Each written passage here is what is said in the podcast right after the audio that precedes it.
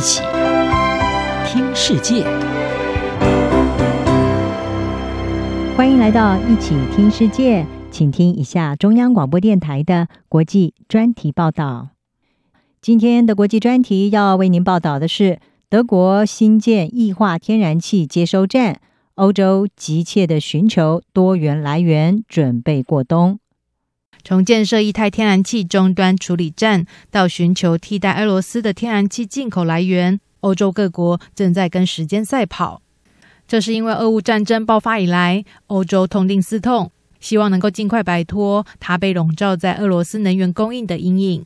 而目前迫在眉睫的问题，就是要如何让欧洲能够在今年寒冬免于受到能源紧缩的剧烈冲击。俄国对乌克兰的战事持续，加上九月底连同俄罗斯到欧洲的天然气管线发生爆炸事故，再在敲响欧洲面临能源危机的警钟。只要一天没有办法摆脱对俄罗斯的能源依赖，就没有办法避免地缘冲突带来的各种不确定性。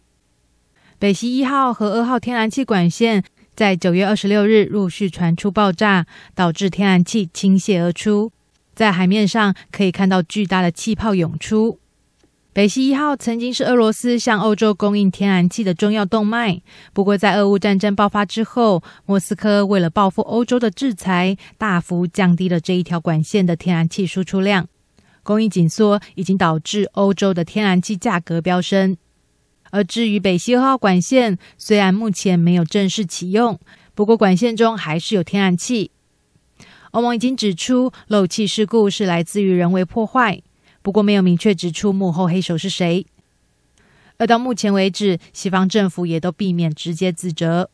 俄罗斯方面则是指控是西方所为，不过爱沙尼亚则是直接点名俄罗斯。较让人意外的是，美国经济学者萨克斯先前接受彭博社节目访问的时候，认为美国可能也是幕后的黑手，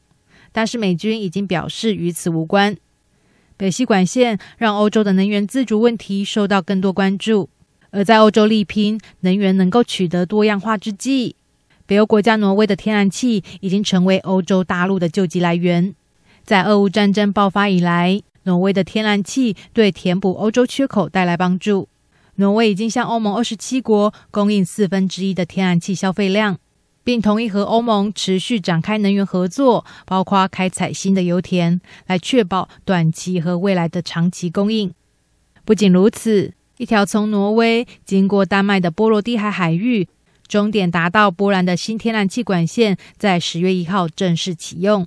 这一条从二零一八年开始建造的新管线，注入天然气运输，对欧洲来说是值得庆祝的一刻。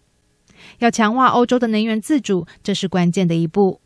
波兰总理莫拉维兹奇在这一条管线的启用记者会上大力宣告：“一个新的时代正在展开，欧洲将不会再受到俄罗斯的能源敲诈。”这个俄罗斯主控天然气领域的时代。即将终结，这个以勒索、威胁和敲诈为标志的时代。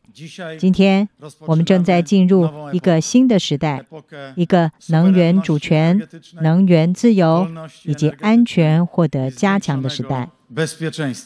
在德国具战略重要性的北海沿岸，工人们在威廉港加紧施工，力拼要在今年冬天启用这个德国的第一个液态天然气终端处理站。柏林正在加快建造能够从海上接收液态天然气的终端站，这里未来可以接收已经冷却成液体状态的天然气，再进行处理，还原成气体供给德国使用。预计从今年冬天开始，这一处设施可以取代德国过去从俄罗斯进口天然气的百分之二十。德国和一些已经开始从海上接收液态天然气的欧洲国家不同。长期以来都完全仰赖陆上的管线接收直接从俄罗斯输送来的天然气。不过，这个较为经济实惠的方式在俄乌战争爆发之后已经行不通。现在，德国加大对液态天然气的压注，来加速该国的能源能够多样化。柏林在近来寻求替代能源的努力中，已经对五个类似威廉港的计划投入上百亿美元。负责威廉港液态天然气接收站建设计划的主任克兹说：“这一项计划要赶在一年之内完工，预计在明年初就可以开始接受天然气供给德国使用。我们正以很快的速度建造，通常一个像这样的计划要花五到六年，我们要在十个月内完成这个计划。我们在这里从五月五号开始施工，液化天然气接收设施准备启用。不过，另一个重要的问题是，天然气要从哪里来呢？对此，德国正在积极开拓进口来源。德国总理肖兹九月底奔走波斯湾的阿拉伯国家，成功带回了跟阿拉伯联合大公国的协议。阿联将会向德国供应液化天然气，而不仅是德国、法国和意大利等国，也正积极开发新的天然气进口来源，来弥补俄罗斯供给的缺口。他们主要寻求非洲最大的天然气出口国阿尔及利亚的供应。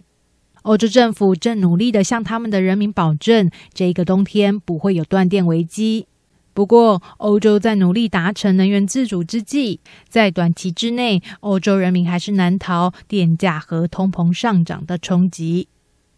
央广编译张雅涵报道。